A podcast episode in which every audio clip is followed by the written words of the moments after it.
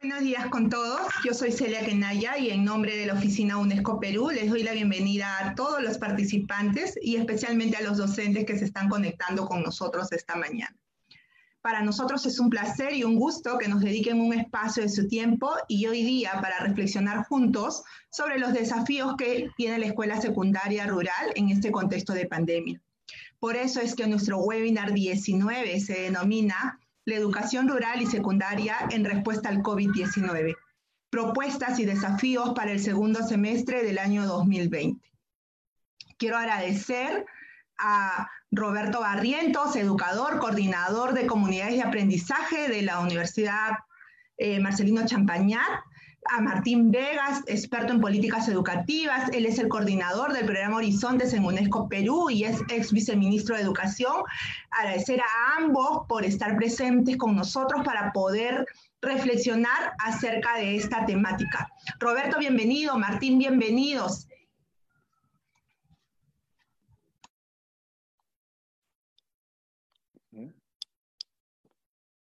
Buenos días. Es un gusto para mí estar con, con ustedes.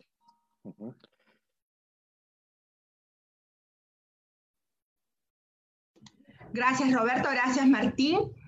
Y antes de empezar nuestro 19, 19 versión del webinar, vamos nosotros a comentarles que en este webinar, a diferencia de los demás, por la temática que estamos tratando de la secundaria rural, queremos también escuchar a los actores y hemos pedido algunas eh, videos, opiniones de los directores de secundarias en zona rural, a partir de las cuales también estaremos reflexionando.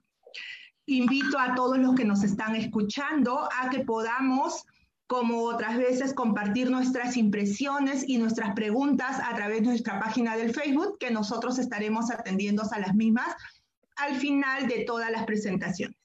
Y para iniciar este webinar, entonces, los invito a visualizar el primer video que tenemos preparado para ustedes.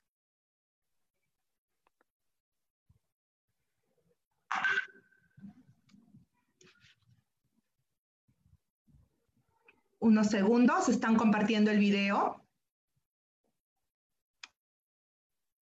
Texto actual de pandemia que vive el país, y en especial nuestro distrito de Imasa, nos invita a interrogarnos sobre nuestro rol educativo en la zona, el rol que toda escuela debe cumplir en la formación del nuevo ciudadano y ciudadana y en corresponsabilidad con las familias. Vemos con mucha preocupación las carencias en los sistemas de salud y educación que vivimos, sin médicos ni medicinas y estudiantes que aún no han empezado el año escolar. Esta realidad nos invita a repensar como directivos la cobertura de matrícula escolar. Tenemos estudiantes de 114 comunidades de los distritos de Imasa, Santiago, Cenepa y Nieva, y nuestro gran desafío es llegar al 100% de estudiantes.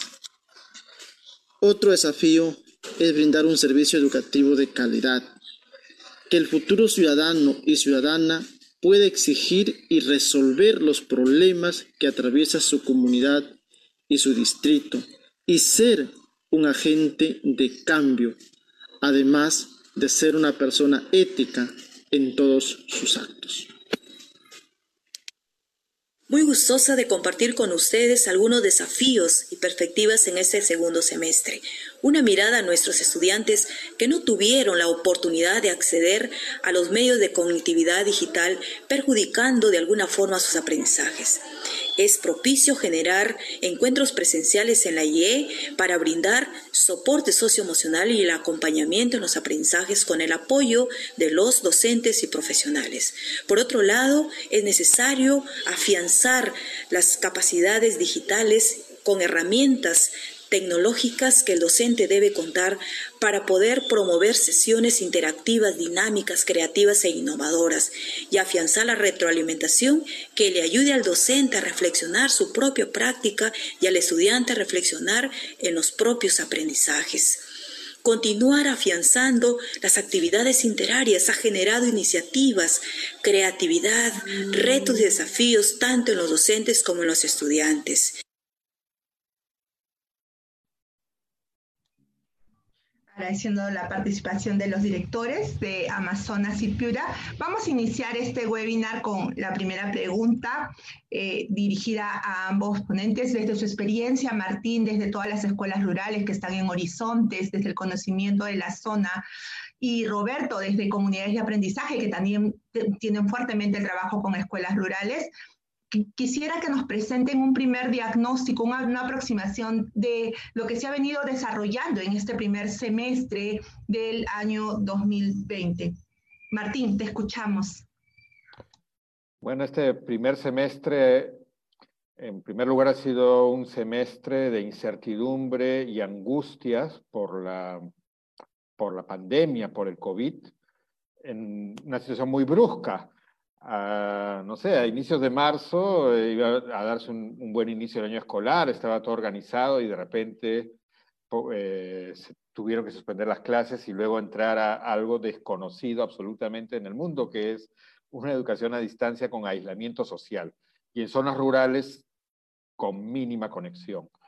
Rápida respuesta del Ministerio de Educación de implementar la estrategia Aprendo en Casa, pero que sabemos que tiene muchas dificultades en el ámbito rural y muchas veces la radio tal vez es la que llegue.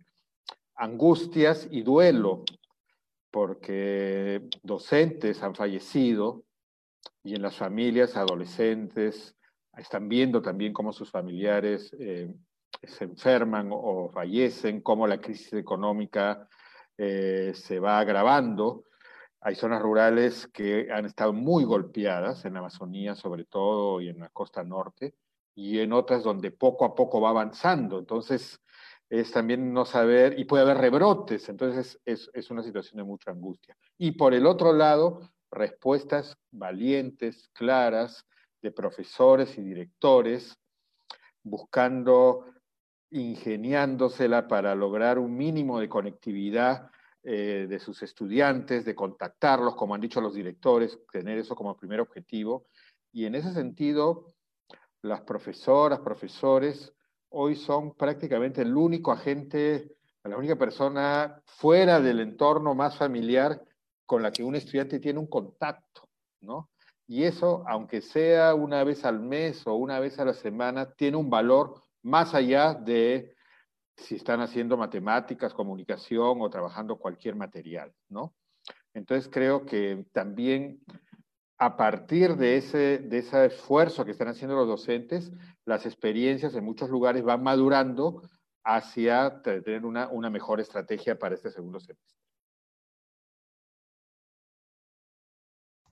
Gracias, Martín. Roberto, ¿cuáles son tus impresiones de este primer semestre? Primero, gracias por la invitación. En primer lugar, como Martín muy bien lo ha dicho, es el tema de la incertidumbre ha sido fuerte para todos nosotros, todos en general, pero esa incertidumbre ha sido vivida de manera distinta en la zona urbana y en la zona rural.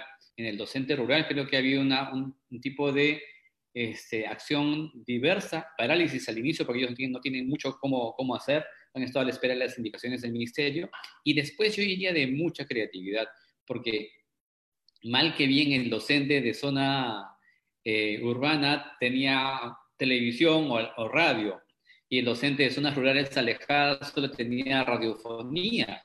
O sea, literalmente él ha tenido que ser mucho más creativo, tanto para el envío de las fichas de trabajo, para ver cómo llegaba por medio de los comerciantes, que llegue, aunque sea algo que trabaja, trabajase el estudiante, si bien no había manera que el estudiante devolviese esas fichas, porque implica que el comerciante, alguien te ayude a entrar a las comunidades que cerraron sus puertas y con todo el derecho para proteger justamente de cualquier contagio a que lleguen extraños, eh, pero eso ha impedido eh, de manera bastante fuerte, porque como dije, ellos no tienen acceso algunos ni a televisión ni a radio. Entonces, creo que la segunda etapa ya no ha sido solo incertidumbre, sino más bien de abundar en creatividad e innovación, que creo que eso tenemos que siempre valorar en el docente rural, que él está ávido de eso, ¿no? Y en segundo lugar, el tema de este, empezar a formarse más, porque al estar en sus casas, y creo que había que revisar toda la data de Perú Educa, cómo Perú Educa ha visto una explosión de asistentes a sus cursos este, virtuales. Entonces, no hay que solo ver lo que quizás no se pudo hacer, sino también cómo el docente también ha generado un espacio de formarse muchísimo más, no solo el docente rural, sino también la cantidad de especialistas, o sea, los cursos de edutalentos.p, este, que es para especialistas y órganos intermedios, también ha visto una explosión de, asistentes este, a sus de, cursos de, respectivos que tiene de todos los temas. ¿no? Entonces, ese ha sido más o menos lo que hemos visto en los primeros meses. Gracias Roberto, gracias Martín, y es muy cierto, ¿no? Todo este tema de la creatividad en las zonas rurales y cómo ellos han respondido desde sus posibilidades a este contexto que estamos viviendo. Eh, tenemos entonces, antes de pasar a la segunda pregunta, vamos a escuchar tres testimonios más de actores de nuestras zonas rurales.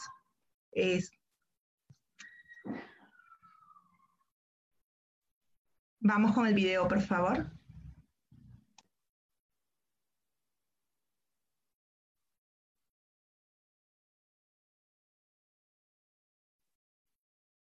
es bien grande. Em, la normativa que emite el ministerio no contextualiza en nuestra realidad y el trabajo que se quiere realizar en nuestra zona es totalmente diferente y nos estamos preocupando bastante porque no se está llegando a atender a todos los estudiantes que tenemos matriculados.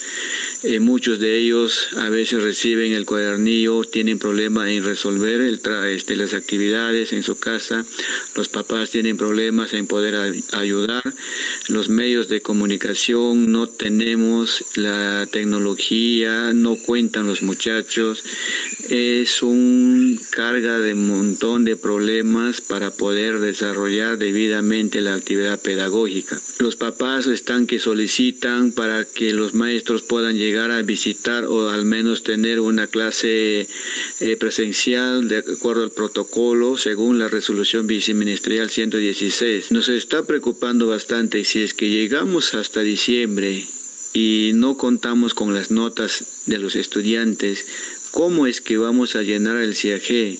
¿Qué alternativa nos van a plantear los responsables del Ministerio de Educación, los del UGEL? ¿Qué, ¿Cómo vamos a hacer con estos estudiantes que no han presentado su trabajo, que no llegamos a ubicar Estimados maestros y maestras, soy Adrián Quispe Quispe, director de la institución educativa San Felipe Santiago de Huamanquiquia, Fajardo, Ayacucho. Los desafíos que asumo, promover el cuidado de la salud y la seguridad alimentaria a través de proyectos socioproductivos, fortalecer en nuestros estudiantes las competencias digitales y la gestión de su autoaprendizaje de manera autónoma, empoderar a los maestros y maestras en el uso y manejo de las herramientas digitales, fortalecer el manejo de las habilidades socioemocionales dentro de la comunidad educativa.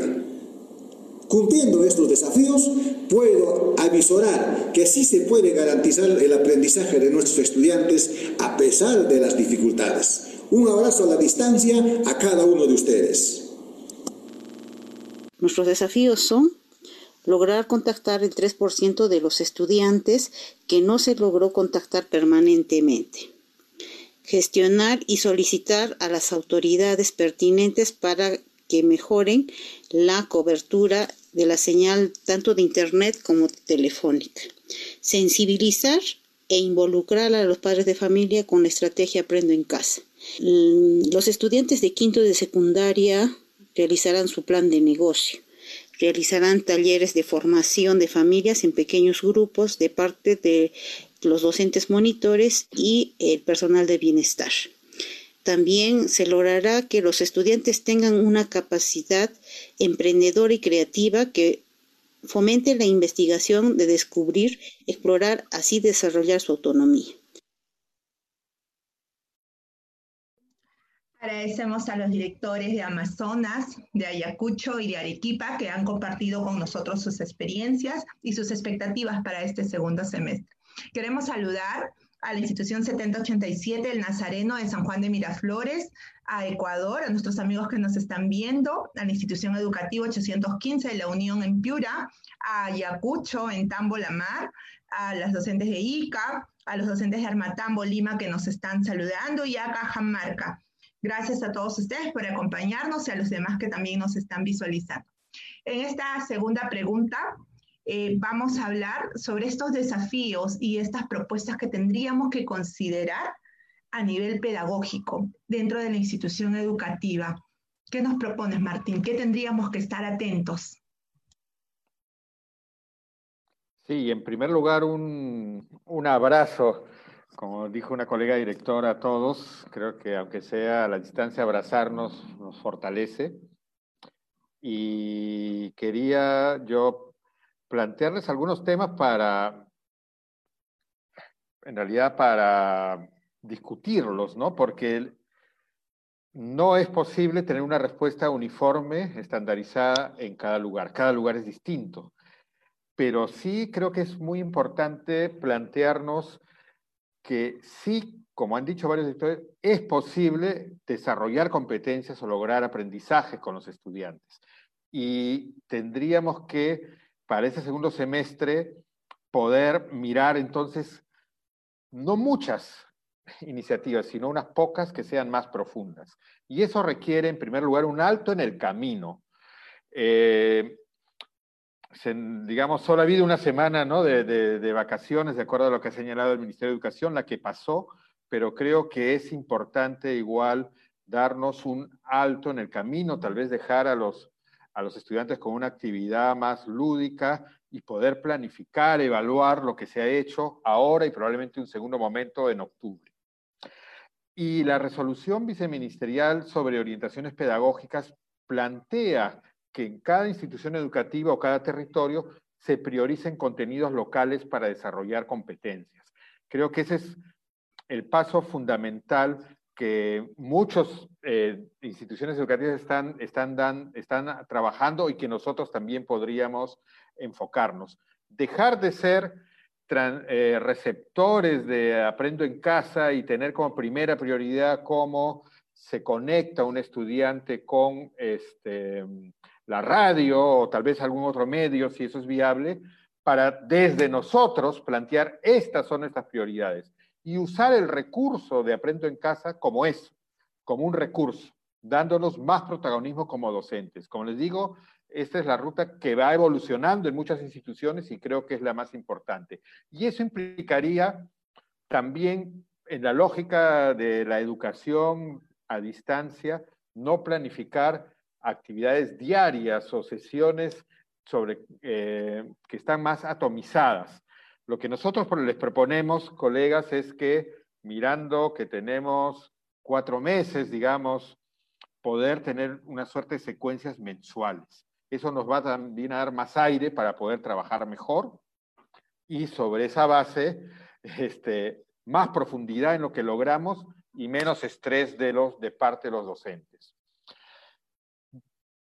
si bien cada territorio tiene que plantearse algunas, algunos sus propios contenidos, vemos en el ámbito rural por lo menos tres aspectos que son claves. Uno tiene que ver con la propia situación de la pandemia, em, la comprensión del virus, la comprensión de cómo se previene, cómo se atiende, implica cambios muy importantes en la forma de vida de las familias y de las comunidades rurales que no siempre eh, son bien este, comprendidas, valoradas hasta que ya es demasiado tarde.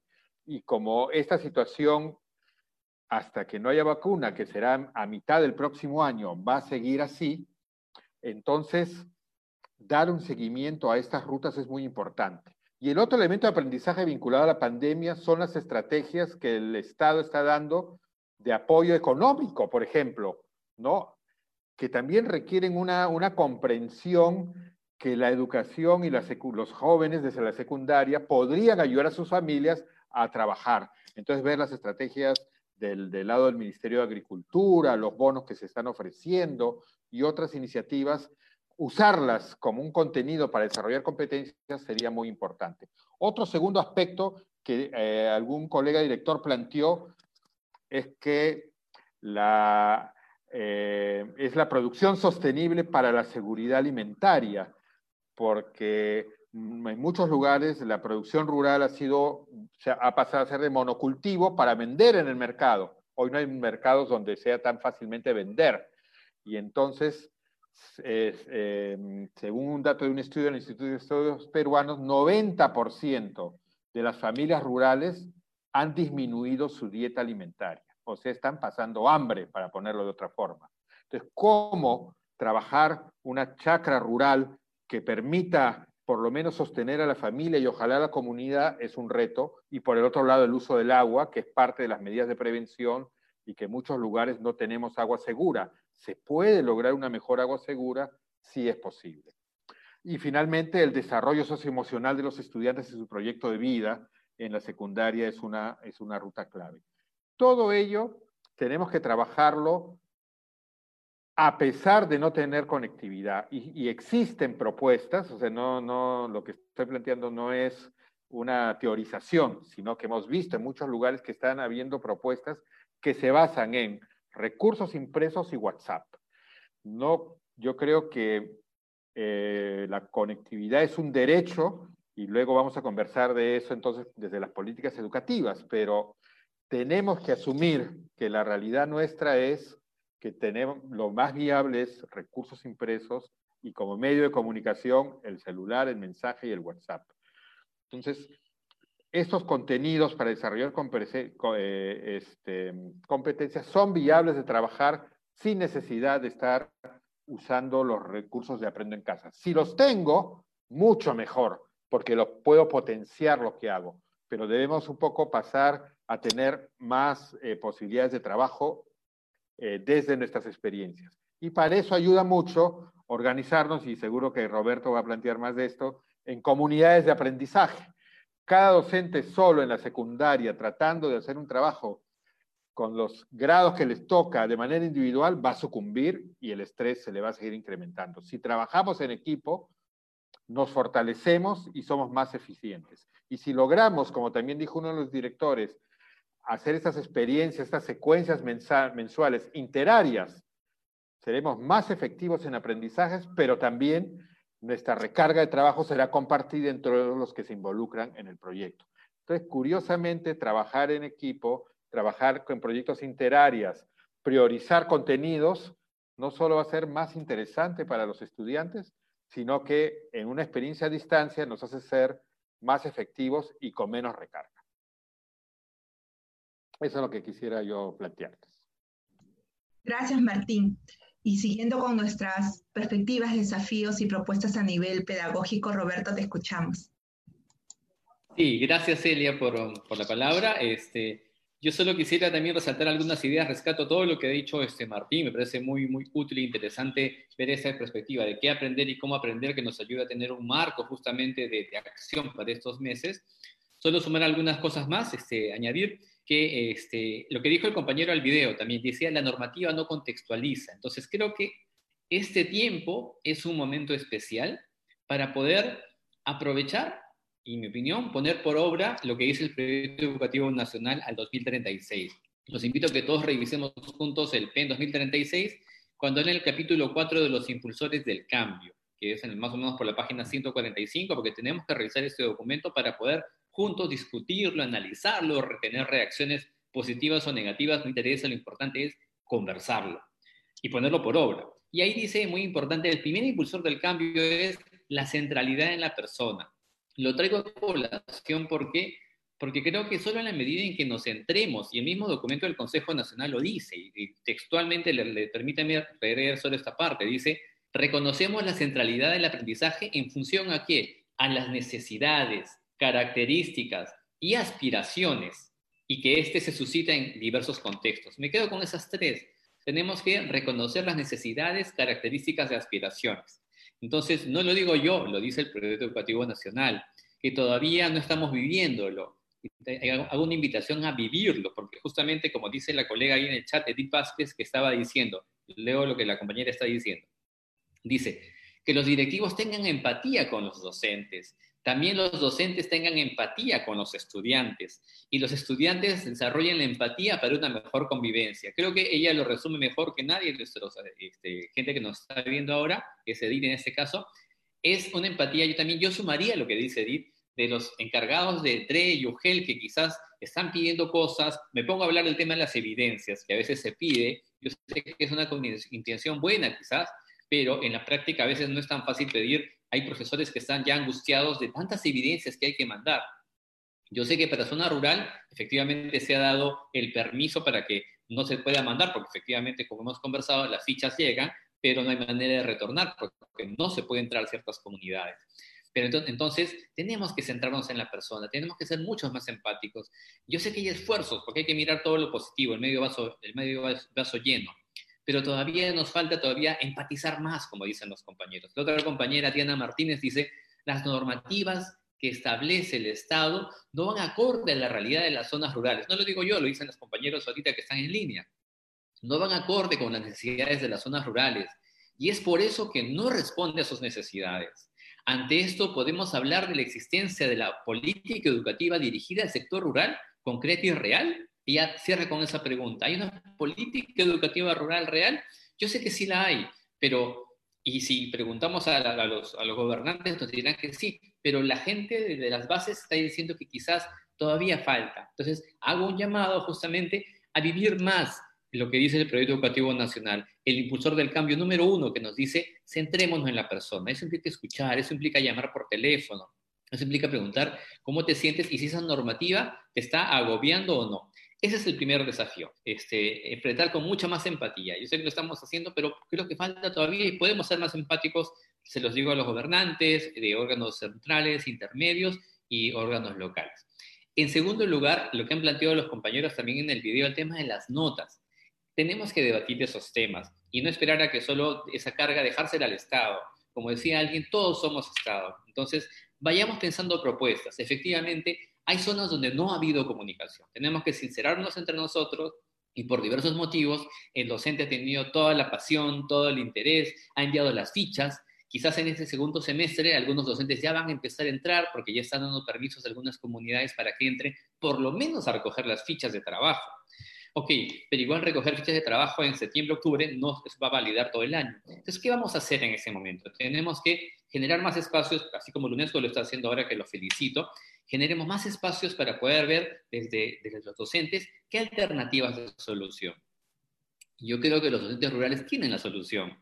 Y creo que una solución, cuando conversábamos algunos compañeros de zona rural, era de que el cambio de mentalidad en el maestro rural. ¿En qué sentido? En que, hay que él tiene que empezar a reconocer que ha habido aprendizajes. Los jóvenes, los estudiantes, no es que empezó la pandemia y se han encerrado en una caja oscura este, donde no se aprende. No ha ocurrido eso. En la práctica, lo que está ocurriendo es que ellos han seguido aprendiendo. Es más, el primer aprendizaje es que sobrevivir en un momento tan duro, tan difícil, tan doloroso, sobrevivir creo que es un aprendizaje importante o no. Entonces, han habido aprendizajes y están habiendo aprendizajes. La pregunta es, ¿cómo los identifico y los conecto con lo que dice el currículo nacional? Cómo voy viendo, por ejemplo, la resolución de problemas, ha habido resolución de problemas en este tiempo, pero cómo voy identificándola, dónde lo ha vivido y dónde lo ha desarrollado a un nivel superior a lo que tenía antes. Entonces, el segundo desafío que creo que tenemos todavía que cerrar ya de manera muy fina y concreta es cómo este cierre del año sea un espacio para recoger y también el 2021 no tengamos miedo a que, no, pero si no cerré el año, ¿qué pasó? No tengamos miedo también que el 2021 sigamos cerrando lo que faltaba del 2020. ¿Por qué angustiarnos a que no, y el año hay que cerrarlo? El SEAGIE, decía el compañero. los medios son medios, el fin es el aprendizaje. Nunca olvidemos eso. Entonces, si el SEAGIE tendría que correrse hasta marzo, ¿cuál es el problema? Que se, que se cierre hasta el próximo año y que podamos verificar en vivo que el estudiante ha ido aprendiendo. No sé si las 29 competencias las ha aplicado, pero yo creo que un buen número de competencias la están viviendo en cada día. Y hay que solo verificarlas y ponerle justamente ese sello de certificación, que eso es lo que significa la, la nota. Es un tipo de certificación que ha habido un avance en las competencias. Entonces, esas serían mis dos ideas. El primer desafío sintetizando es la empatía. Todavía nos falta un poco más centrarnos en la persona, impulsor del cambio número uno. Y segundo lugar, el tema de reconocer e identificar aprendizajes que han ocurrido en tiempo de no ver al estudiante, en tiempo de pandemia. Entonces serían las, las recomendaciones y gracias por la, el tiempo. Gracias Roberto, gracias Martín. Qué importantes aportes nos, nos dejan el tema de la empatía. Eh, Martín nos mencionaba el tema de la salud alimentaria, el tema del agua, cómo ver el tema de la pandemia. Y Martín también nos mencionaba dos documentos y se los hemos colocado para todos los docentes en los comentarios del Facebook, te tienen los enlaces hacia el observatorio en los que pueden revisar los documentos con mayor profundidad. Quiero saludar además a la UGEL Castilla de Arequipa que nos están viendo, a la institución educativa 1048 Virgen Purísima del Cercado de Lima, al Colegio Adventista El Redentor, a la UGEL Cailloma de Arequipa y a los demás que se están conectando en estos momentos con nosotros. Eh, quiero aprovechar también eh, para que sigamos en esta reflexión muy interesante, lo que nos están planteando, los comentarios están fluyendo y nos hablan pues cómo responder a estas necesidades desde los contextos rurales. Pero no solamente debemos responder desde, las, desde la escuela, desde las propuestas pedagógicas, sino nuestra atención también debe ir hacia estas políticas educativas que van a hacer posible que nosotros podamos implementar estos cambios o podamos responder a estos desafíos. Martín, ¿qué propuestas tenemos? ¿Qué desafíos tenemos a nivel de políticas educativas? Sí, Celia, este, mm, y ya en realidad, eh, tanto en los comentarios del Facebook como en, en lo que es este, las presentaciones en video que hemos visto, están, creo yo, bien identificados estos desafíos. Voy a, voy a digámoslo así, comentarlos y también desde el análisis que hemos hecho, que está publicado ahora en el Observatorio de la Educación Peruana, centrarme en seis de ellos, ¿no? en primer lugar, si bien se requiere eh, un respaldo claro del Estado, Ministerio de Educación y otros ministerios, a la vez la paradoja es que en cada lugar la respuesta tiene que ser diferente. Entonces lo que hemos observado es que cuando se ha instalado un comité de respuesta al COVID, no de educación, sino un comité intersectorial de respuesta al COVID, funciona mejor la educación. Porque, por ejemplo, para distribuir materiales, cuadernillos de trabajo, hay otros ministerios que están yendo a las comunidades. Entonces, se organizan y, eh, quien lleva el material o quien recoge el material es este, de repente del MIDIS, ¿no? O de repente de la municipalidad. O hay un agente comunitario, un joven que, no ha que se ha quedado eh, y quiere ayudar en la educación y él es el que empieza a jugar ese rol. Entonces, cuando hay una organización mínima en lo local, la respuesta educativa funciona mejor. Entonces, esa es una realidad y un desafío donde no lo existe para que esté en agenda la respuesta educativa. Un segundo elemento es, como también varios han señalado, el prevenir la deserción, ¿no? Estudiantes no contactados, es como se, está eh, normalmente eh, llamando a estos jóvenes, y es probable que se incremente esta situación, porque en muchas zonas rurales hoy en, en, este, en agosto justamente empieza la etapa más, más de la gran cosecha, ¿no? de la gran siembra y luego de la gran cosecha, o sea, es donde va a haber más necesidad de manos, digamos, de las familias. La deserción nosotros en Horizontes la llamamos en realidad expulsión del sistema educativo, para no cargar la culpa en el joven que dice que deserta. No, en realidad es que como organización del Estado no estamos pudiendo responder a un interés de la familia o del adolescente para seguir en la escuela. Y entonces la respuesta, por un lado, requiere una escuela, una secundaria más atractiva, que le valga la pena entre dedicarme a trabajar en la chacra y ganar unos soles y trabajar algo con mi profesor, pongo en la balanza y veo que si hay algo interesante. Entonces, le dedico un nivel de tiempo al aprendizaje.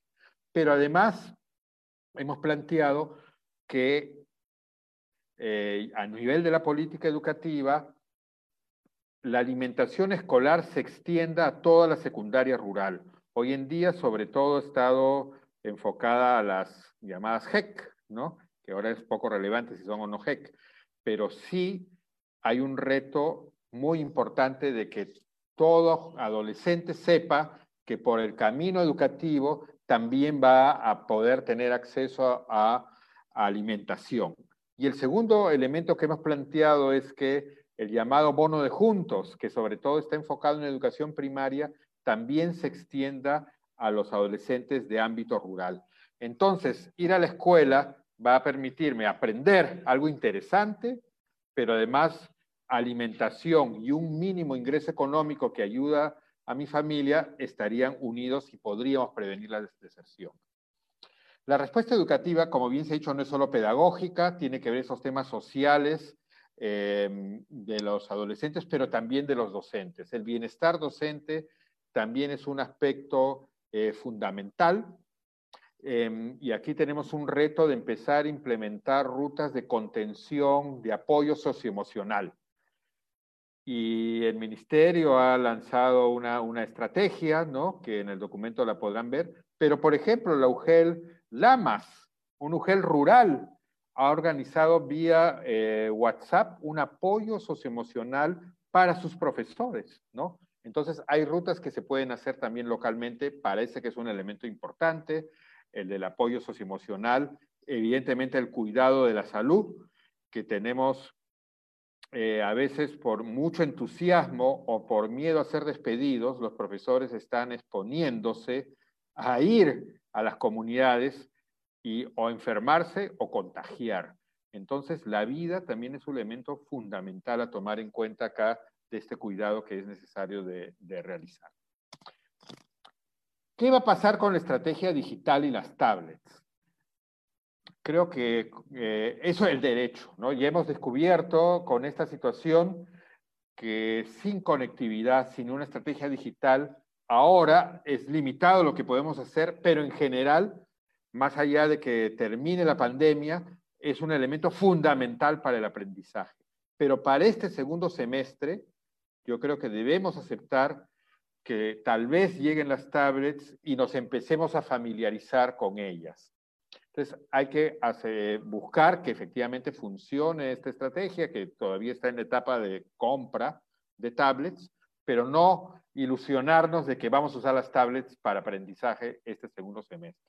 Como les digo, creo que tenemos que todavía valernos los recursos que tengamos, ir preparándonos y familiarizándonos con los medios digitales, pero no decir que porque no hay tablets nada pueden aprender los estudiantes, eso ya no sería una, no, no, no va a ser un argumento válido en este año. ¿Y habrá retorno a clases o no habrá retorno a clases? Hay una normativa, ¿no? Que también un director señaló que permitiría que a pedido de una comunidad y una escuela hay un retorno a clases. Y esto fue planteado ya en hace un par de meses, ¿no? En junio. Pero la pandemia ha seguido evolucionando. Yo creo que es tan incierta y dependemos tanto en realidad de una decisión del Ministerio de Salud que diga hay luz verde, que es poco viable, ¿no? Un retorno a clases en este segundo semestre.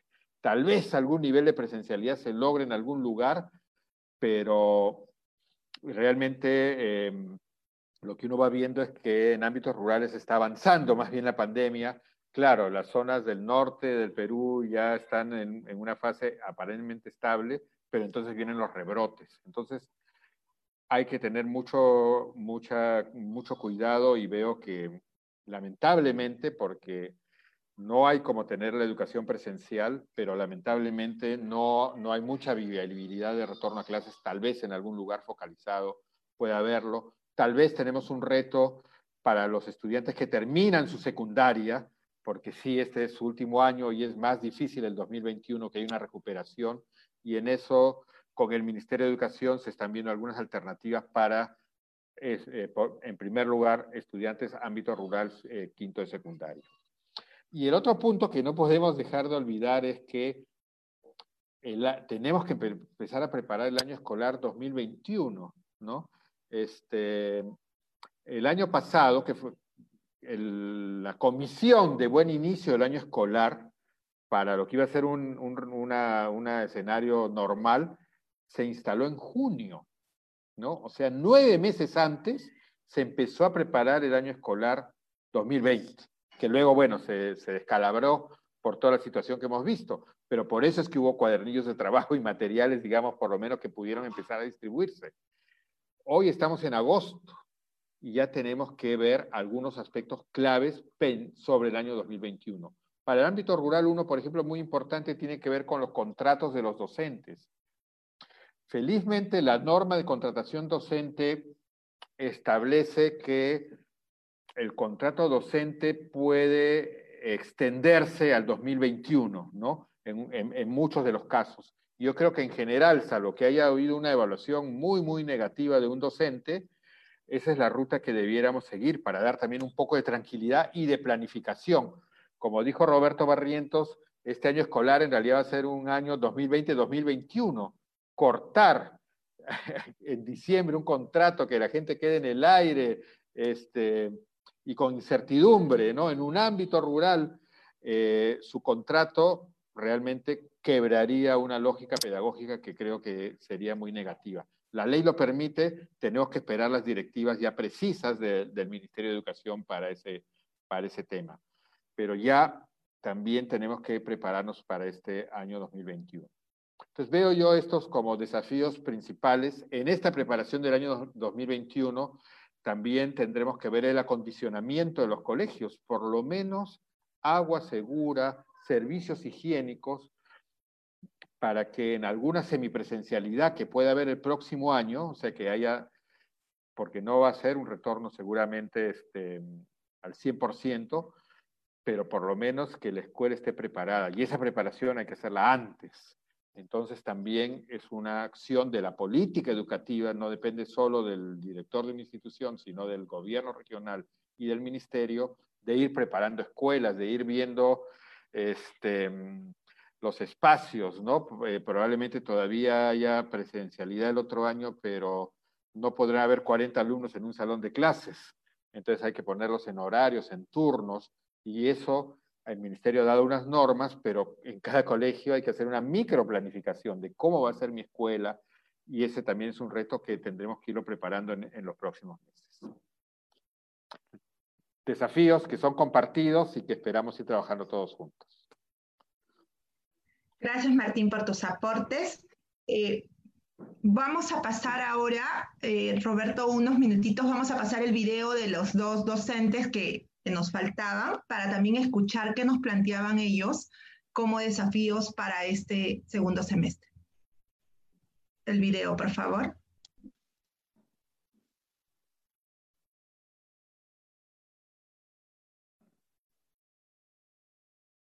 A mediados del mes de marzo se dio la emergencia sanitaria en nuestro país por el COVID-19, donde miles estudiantes que estaban preparándose para iniciar la época escolar presencial no pudieron hacerlo y se ha tenido que hacer desde casa. Esta nueva forma de enseñar y de aprender constituye un gran desafío para las escuelas rurales. Estamos seguros que en ese segundo semestre, después de que los estudiantes, maestros y padres de familia hayan asimilado esa estrategia de aprendizaje virtual, le corresponde asegurar el logro de competencias y capacidades en cada una de las áreas que se trabajan en educación básica rural a través del medio de conectividad que se tiene, en este caso, la radio. Muy buenos días. Yo soy directora y docente de la institución educativa 40332 del anexo de Tocalo. Esta es una zona rural que queda en el distrito de Tapay, provincia de Cailloma. Un gran reto y desafío como docente es llevar ahora la educación a distancia, para lo cual necesitamos fortalecer eh, el diseño de instrumentos de evaluación en esta etapa o educación remota. A la vez, la lectoescritura en la educación a distancia y el desarrollo o pensamiento crítico en los estudiantes. Ayúdanos a conseguir este reto y desafío.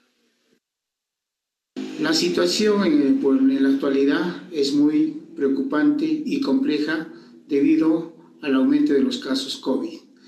Pero a pesar de todo ello, tenemos algunas expectativas para seguir adelante. Por ejemplo, la primera, la evaluación COVID-19 al personal que semanalmente está viajando a las diferentes comunidades llevando las fichas de trabajo a los estudiantes. Dos, que las adquisiciones de las tablets sean una realidad ya que la mayoría de los estudiantes no tienen celulares, no hay servicio de internet y las señales de teléfono y radio no llegan a algunas comunidades.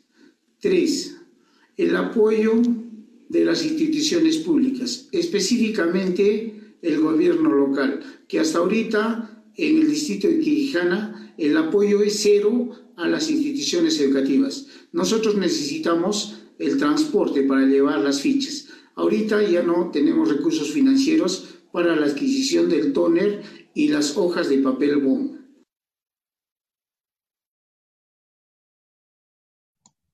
Ok. Eh, luego de escuchar estos videos, eh, seguimos, Roberto, contigo. ¿Cuáles serían nuestros desafíos, nuestras propuestas para tener políticas educativas en estos contextos rurales? Muy bien, muchas gracias nuevamente. Eh, cerrar con tres ideas concretas y claves. Este, en primer lugar, el tema de la revaloración del docente rural. Creo que a veces siempre se ha mirado el docente rural como que el que tiene menos capacidades, como que el que tiene más dificultades. Y creo que hay una mirada todavía de cómo lo ayudamos, pero en verdad yo creo que la mirada de la política debe ser cómo aprendemos de él. Es decir, ponerte hombro a hombro, no, yo estoy encima tuyo y te voy a dar lo que tú necesitas, sino es cómo has hecho tú, porque tú estás haciendo maravillas con poco recurso que se le puede enviar, este, como ya lo hemos comentado y lo comentan los compañeros por el chat, este, sin internet, sin muchas herramientas, y no es algo nuevo. El docente rural realmente, ellos tienen muchos frentes con los cuales vienen batallando hace tiempo. O sea, e-, ellos no es que la pandemia solamente, ellos batallan contra muchas cosas hace mucho tiempo. Entonces, ¿cómo ese es un espacio perfecto para desde las políticas revalorarlo? Y una revaloración, cuando tú valoras a alguien, lo miras de otra manera, lo miras más arriba y es más, te acercas a él para aprender de él. Entonces, las políticas deben estar centradas justamente en cómo está haciendo él cada día, aprender de su hombro y también sus experiencias de aprendizaje, copiarlas y compartirlas a la zona urbana, porque la solución a los problemas que tenemos hoy en día van a venir no de los centros de investigación de élite, va a venir de los márgenes, va a venir de aquellos que con pocos recursos hicieron aprender a los estudiantes o colaboraron con el aprendizaje. Entonces, es importante que vayamos a los márgenes a buscar respuestas que necesite el núcleo del sistema. Ahí están las respuestas y muchas veces esas respuestas no requieren inversiones onerosas quizás de dinero. Si hace falta inversión, pero no onerosas. Entonces, en primer lugar, la revalorización en muchos gestos, no solo de palabra. En gestos significa, como muy bien han dicho los compañeros, no cargar con normativas excesivas aprender de ellos, difundir lo que vienen haciendo en los pocos espacios que no tengan contacto con ellos. Entonces, esa es la primera idea. El maestro rural está haciendo maravillas actualmente con lo que puede. En segundo lugar, un tema que salía de este, los compañeros que comentaban aquí, eh, Katiuska Montes decía, concientizar a los padres de familia sobre el nivel inicial por parte del ministerio, decía la compañera. Yo quiero quedarme en el tema del padre de familia. ¿Cómo podemos desde las políticas ayudar, pero no solo las políticas, porque políticas, recordemos, somos todos, políticas no solo el ministerio, la política significa el arte del bien común, es decir, donde todos gobernamos. Entonces, políticas quiero entenderlo de esa manera, como un movimiento también, que desde las bases vemos cómo hacemos, uno, grupos de lectura quizás sobre temas a mí me encanta, yo participo de un grupo los domingos, domingos, y me encanta ver 160, 180 personas conectadas leyendo un texto de María Montessori que se llama El secreto de la infancia. Y vamos aprendiendo desde temas tan prácticos como el orden, cómo debe ser el orden en el recién nacido, en el niño de 0 a 3 años, cómo debe ser el ambiente, cómo el ambiente le influye. Y son cosas que cualquier papá y cualquier mamá puede aprender. Sencillamente alguien debe decírselo porque ella lo intuye, pero alguien necesita decirle desde lo mejor de la investigación, que en este caso son los clásicos como María Montessori, como y como Vygotsky, pero creo que Montessori nos ayuda mucho en los primeros años. Entonces, hacer grupos de lectura como este grupo de lectura, si no hay eh, por, radio, hay mil maneras de hacerlo, pero el tema es que el papá, como dice muy bien la compañera, sí tenemos que hacer que el papá se empodere más, pero los papás, incluyo, nos equivocamos no porque seamos malos, sino porque a veces por ignorancia. A veces uno va aprendiendo recién con los años cosas que debió mejorar como padre, porque como todos saben, cada hijo es distinto. Pero si nos dieran principios básicos de acción, entender qué es el niño, cómo él va conquistando su propia independencia, podríamos actuar mejor. Entonces, hago la segunda idea de política es padres de familia. Tenemos que ayudar a que ellos se sigan formando. El papá si quiere formar, no hay papá que no quisiera aprender algo por sus hijos y si está dispuesto a regalarnos un domingo de 5 a 8 de la noche. El papá lo va a dar, pero alguien tiene que decirle ahí este espacio. ¿Okay? Segundo lugar. Y tercer lugar, el desarrollo profesional continuo. Es un espacio excelente para seguirnos formando. Como dice muy bien Martín, quizás todavía este, no va a ser la pandemia todavía, hace que todavía no se puede ir a clases en este tiempo, todavía los profesores a lo más van a acceder a recoger las fichas de trabajo en zonas rurales, recoger las fichas y de repente hacer un tipo de devolución, un tipo de retroalimentación esa ficha y volver a irse, no se van a quedar. Entonces, quizás este año va a ser así todavía y sin, sin contacto, digamos, en un salón de clases. Entonces, sí invitamos y la política debiera favorecer que el docente tenga esa vivencia. Como dijimos en, el, en el tema anterior, la evaluación va a tener que repensarse. Es decir, tenemos que, como ya lo dije, rescatar lo que el niño joven ha aprendido, el adolescente de zona rural ha aprendido muchas cosas. Pero aquí viene un tema, es cómo enseñamos al docente secundaria rural a que él reconozca saberes que uno tiene y competencias que uno desarrolla de manera no formal, de manera que no ha sido en la escuela. Entonces, esa, esa, experiencia el docente tiene que vivirla porque el docente también no ha vivido de otra manera. A él solo le han enseñado que el aprendizaje también ocurre en un espacio que es la escuela. Entonces, alguien debería enseñarle que él tenga esa vivencia, porque aquí las cosas que aprendemos bien son aquellas que las vivimos. Si no las vivimos, se pasa como una idea por acá y se va por allá. Entonces, hago la invitación a que desde las políticas sí debiéramos generar, a los tres niveles de política educativa, generar espacios para que el docente viva. Uno, cómo se identifican aprendizajes eh, desarrollados de manera no formal y los mapeamos con el currículo nacional. Ese es un tema muy importante y creo que podríamos aprender mucho de la educación comunitaria que está en la Ley General de Educación. Hay experiencias de educación comunitaria. Entonces, en ese sentido, eh, un ejemplo concreto de esa formación, de esa hambre de formación es ahorita. Ahorita estamos 150 conectados y después va a haber más gente conectada. Entonces, felicito a cada compañero que está ahorita conectado, que se ve que es un hambre de formación. Veo que está todo el país, pero está Ayacucho, Cusco, está mi tierra Arequipa, saludos a mi tierra Arequipa. Entonces, sí hay un hambre de formación. Y ahí dice eh, Hernández Rocky, dice, ¿cuáles deberían ser esas propuestas de políticas educativas para la realidad nacional? Justamente ese desarrollo profesional continuo. Entonces, cierro con esta última idea que es el desarrollo profesional continuo es clave en este momento. Podemos hacerlo, pero que no sea el típico solo de, de, de cabeza y se va, sino de ser mente, corazón. Solo si vivenciamos cosas, las hacemos, vamos a poder llegar a este 2020-2021 para certificar competencias y que de verdad veamos que sí ha habido aprendizajes y aquello que haya que reforzar, quizás en habilidades duras como, no sé, álgebra, que, por ejemplo quizás no se haya podido hacer en la casa, pero sí otras cosas. Quizás ahí tendremos que trabajar un poco más, pero en otras cosas siempre es bueno construir sobre la fortaleza y no sobre la debilidad. Veamos qué fortalezas han ocurrido en estos meses y lo otro que falta lo vamos a fortalecer. Entonces, eh, esa sería mi recomendación. Otro ejemplo de la formación continua que no necesariamente viene por Perú Educa, que lo felicito y tiene que crecer más cursos todavía de acompañamiento pedagógico desde el ministerio, es que van generando iniciativas. Por ejemplo, todos los días en el proyecto Comunidades de Aprendizaje ocurren tertulias a las 4 de la tarde y mucha gente participa, tertulias artísticas, pedagógicas, científicas, de todo tipo de tertulia. Entonces, si hay espacios de formación, están ocurriendo, tenemos que hacer que abunden más desde la política. Sintetizando, mis tres ideas son la revaloración del docente de zona rural, el fortalecimiento de las capacidades en padres de familia y tercero, el desarrollo profesional continuo vivencial, que es una palabra clave que tenemos que entender. Eso sería todo. Muchas gracias. Gracias Roberto por tus aportes, gracias Martín me quedo con todas las impresiones que nos han ido ayudando ustedes desde las propuestas pedagógicas, desde las propuestas de política que tenemos que trabajar en las escuelas rurales. Agradezco a los docentes que se han conectado con nosotros para poder hacernos sus preguntas, las cuales hemos ido contestando a lo largo de la participación. Ha sido un webinar muy interactivo, ir leyendo las las participaciones de ellos, ir comentándolas y ir respondiendo a las preguntas. Agradezco a los docentes que se han conectado ahora hacia el final, a los docentes de Huánuco, a los docentes de Piura, hacia a los docentes del Callao. Y quiero terminar esta presentación eh, recogiendo lo que dice el profesor Inocente, nos dice Inocente Guamán, nos dice todos somos capaces, somos poderosos en la voluntad de querer hacer bien las cosas.